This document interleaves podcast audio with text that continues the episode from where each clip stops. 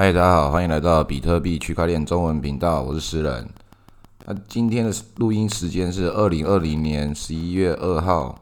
上午五点半。那为什么这么早录音呢？因为前几天那个去台北办点事，然后昨天有录一个万圣节特辑，因为好像就中间空的比较多天。那我在台北的时候也是跟朋友讨论一下那个节目的制作，还有之后可能的一些走向。因为我们也只是拿着一个麦克风，然后就直接这样开录了，觉得这样子成本是最低的方式。但是如果你录一个 podcast，在那个录音品质或是各种节目产生品质上，如果没办法一直维持着同一个输出产出的话，其实对那个可能对节目的发展会比较没有帮助。所以在这里要先跟各位听众们说明一下，我这个节目接下来的制作方式，还有还有我给为什么会这么做的原因，也跟各位说明哦，因为。没办法一直维持同一个品质，跟群主也是一样，所以节目可能就是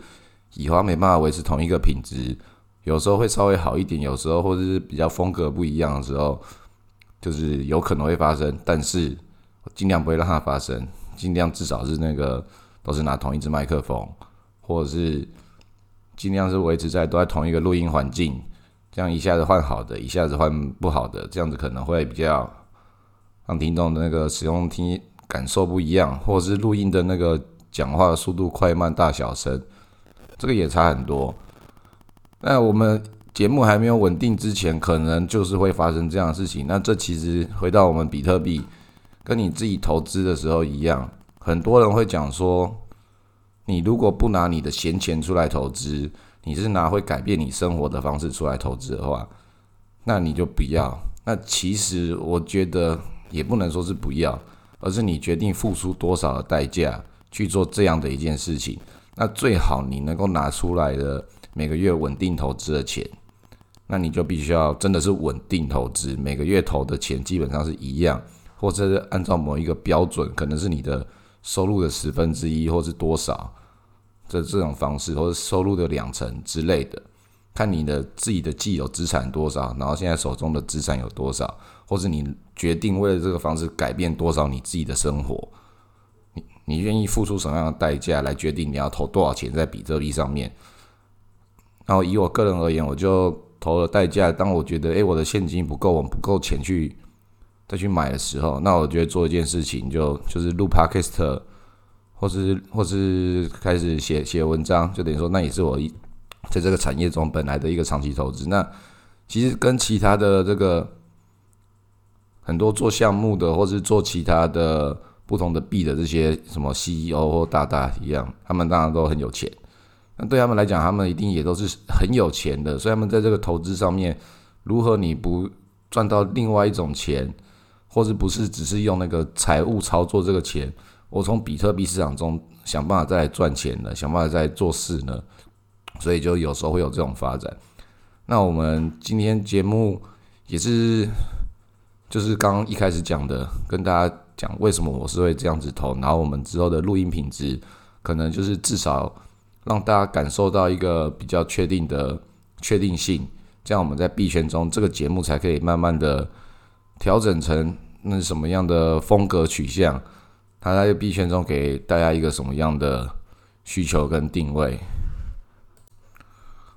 那我就讲我自己需要的一些媒体资讯会是哪一种？那我就讲，如果说是录这个节目的话，对我来说可能是以我个人的需求为为需求，因为我自己其实我每天看的很多的那个区块链的媒体频道，像其实我最常看的是什么？有些人会问我最常看，我最常看的其实是链文还有 Google。对啊，为什么是链文？因为链文常常很容易跳跳出来一些。我从来没有看过的的那个方向，就诶，这个资讯我从来没有看过，他从哪里拿到的的这种这这种资讯？啊，其实如果你自己很常去做这种资讯的探索的时候，很常去找东西的时候，你就很容易会找到一些从这里再找到另外一个点，再从另外一个点再找到下一个点，每一个资讯这样子串联，其实这个你会发现，那个资讯的海洋、故事故事的海洋是非常巨大的，然后永远看不完。那我但是还是有看起来比较深的那一片海，比较资讯比较多的那个地方。那以练文来讲的话，我强烈推荐这个我平常可能最常看的区块链媒体啊，那个台湾的练新闻、动区、区块客这些张笔都是比较比较大的台湾的媒体。然后他们比较多的是自己的观点，或者是有的时候是讲比较避价，所以风格都不一样。那我自己比较喜欢的方式，我自己正在归类。那我还有使用另外一个软体叫做 Feedly，Feedly 就是可以把你自己那个各种喜欢的媒体，然后讲某个关键字，你可以自己去筛选，然后它东西跳出来的时候，就跳到你的那个动字订阅订阅上面。啊，这个我超级好用，我强烈推荐啊！但是我还没有把它设定好。我自己现在比较好的状态，反而是我自己的手机。我自己手机已经被手机的这个演算法跟这个手机的偷窥我的资讯的各种的，我把它跟它相处的不错，跑出来的东西都是我想要看的。所以 Google 那边也蛮也蛮听话的，就自己都会给我想看的东西，然后中间还有加一些。其他的，我 对我来讲娱乐性的会让我分心的，但是可能会有趣的事情，什么星际大战啊、Rick and Morty 啊这些，啊，Feedly 的话可能就要把它变得更工作的，非常工作的状态的，全部都是订阅某一个主题这样，那样的话就会很好用了。所以那个大家在那个币圈里面订阅，管理好自己的那个得到资讯的管道，你就可以知道说你想要。自己喜欢的是什么？自己想要做的是什么？那我这个节目其实就是我觉得，嗯，我觉得有一个频道少了一个这个，就是我可以在做其他事情，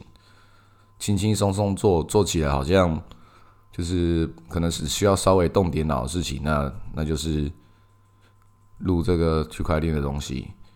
然后我就可以听。那对我来说，我放这个节目。录录这个节目当然是也是希望能够看发展出什么东西，然后我们这个频道是不是这个社团能够获利，或者是另外一个我自己要做其他一些其他事情，会稍微稍微需要需要分不能分心，但是但是我听听东西的时候我不会认真听的一个节目，不会认真听，但是听起来还算是津津有味的一种，好像又有学习东西又有教育的东西的一个区块链节目，这样对我来讲是。我蛮我蛮需要的，那个难度不要太强，讲的东西不要太复杂，但是有可能我自己也会不小心讲复杂，就是就把东西，就是我自己有属于我自己的需求的调性。那我自己听那个其他 podcast 的话，我最喜欢听的就是那个古癌跟台通，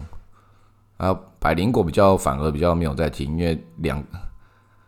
他们两个讲话。就是有些要专心听一下，那所以就要够闲的时候才会听。对啊，那个台东的话就是稍微没有听到没关系，只有骑啊骑脚踏车的时候再听一次，这样就比较轻松。那古玩对我来讲是那个吸收效率最好的，那所以我自己录节目可能也也有点是走这个古玩的这个一个人讲这个模式，因为我我听他的节目就觉得，诶，对对，听的资讯就是，嗯，哎，我好像有听到。但好还好好应该有学到东西，对，然后忘掉的话就算了。如果很重要的话，自己再听一次，想起来去 Google。对，因为其实很多很多我的股票投资的朋友，或者是那个币圈的朋友，大部分我问他们在订阅什么其他的人，然后其实我比较好的，几乎所有人都没有在订阅，没有订阅任何的一家一家某一个 KOL 或某一个谁谁谁。的东西啊，不是说他不想要跟这些 KOL 觉得他们东西不不好，而是哦很好啊，但我想要知道的话，我自己会去 Google。对啊，如果说我不知道的话，那我会对也是去 Google。对对，所以这些人他们都不太会订阅一些 KOL 或者什么一些观点性的媒体。对，所以大家的获取资讯跟吸收资讯的方式不一样。所以说有有没有人在那个听听我们节目或什么的，或是有没有认真听的？对我来讲也没有到说就是有到这么重要，因为我自己也有订阅那个 Mr. Block 区块先生。有些人可能不喜欢他，但是但是我也我也我也讲，台湾很多人一直讲他如何如何，这个你们的资讯来源是从哪里来的？对，就是每个人要去检讨自己资讯来源的变化，没有说谁一定是好或一定不好，但是你的资讯来源的组合要够多，然后你看到的事情也要足够足够多，你如何检核这个资讯的方式，会决定你对任何一个人的面相的看法。那我觉得说。我们去订，就是我订阅这些这些不同的地方、不同节目，像刚刚讲到这个区块先生，就是我刚也讲了，我我们应该要订阅这些 KOL 的观点。啊，有些人会比较觉得说要把个人情绪在上面。那区块先生我也常看啊，对我来说，我认为这个节目比较硬的，第就是老实讲，其实蛮硬的。他讲的东西都很专业。那我自己是也是很喜欢听听他节目，但正是因为他讲的太专业了，所以其实。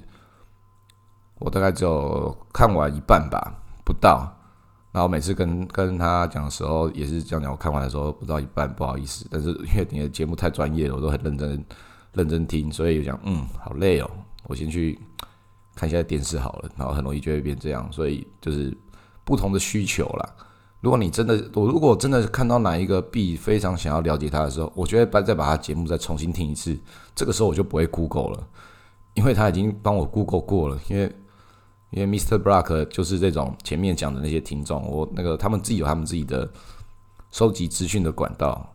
所以那如果说有一个这种做这种事情的的人，这种玩家，他把他收集资讯的管道收集的够好的时候，变成比较完整的时候，那一次听的时候你就不用自己 Google 了。所以其实我觉得做任何节目都是差不多意思意思，就是你能够减少用户、减少听众。他阅读、吸收资讯的资讯的时间，或是他吸收资讯的方式，他就变成这个媒体市场中的需求。那我觉得我自己这个节目回到节目的调性的问题的话，或者我们探讨这个主题，就是录这个节目的时候是哪一种情境？你听这个节目觉得最没有什么压力的，最没有什么压力，然后应该可能尽量的最多人可以听到，然后尽量可以推广比特币。然后尽量的，我个人可以得到收入，然后观众听的可以打发时间，又学习到东西之类的，什么都想要有。那那很有可能就是我们大概知道这个状况，然后大概就是尽量录，随便录，然后认真录，都都都都有做，然后在大家比较在乎的地方上维持的品质啊，大家觉得可以在进步调整的地方，我们可能做一些挑战。或者我们觉得自己有哪些资讯、哪些探索领域，想要更往前去去找到下一个方向，那可能那个领域我们从来没有讨论过。比如说什么洗钱的、洗钱的跟比特币之间的关系，这件事情是我们从来从来以一般投资人来说比较少遇到问题。如果把这件事情去探索一下，变成像是一个新闻记者的那个采访主题。是不是可能也是走可以走走一集长期专题这样方向？不同的各种东西都可以来来设定一下这个主题，因为我们是这个比特币区块链中文频道，所以到时候有任何一个人自己有一个主题要做长期节目、短期节目，也都可以来参加。我的最大的这个节目后来的的期待就是，嗯，我可以我可以不用录，偶尔录，然后我就可以那个像我们现在群主一样。这里面大家就会自己讲话了，所以到时候希望也可以有一个大家就可以自己上传自己 podcast 的一个频道，我们就可以，我就可以订阅，我就可以可以订阅每一个自己自己来上传的人，这样的话对我来讲是最轻松的。OK，好，那今天也录到这里，那再看接下来如何如何发展，再录一些比较其他的节目，下一集下一集应该也是在。三五天内应该就会出了吧，因为其实真的有很多主题、很多基本的东西，我们基础一零一课程跟基础一零一观念也都还没有全部的东西讲出来。我自己有很多要继续了解跟学习的，再去跟那些个别领域专业的朋友做笔记、做讨论，才可以再把他们的东西整理好，然后再跟大家介绍。所以这个就是我们节目的一直的方向。好，那就是今天录到这里，下次再把下一集、下一节主题再再给大家讲。好。晚安。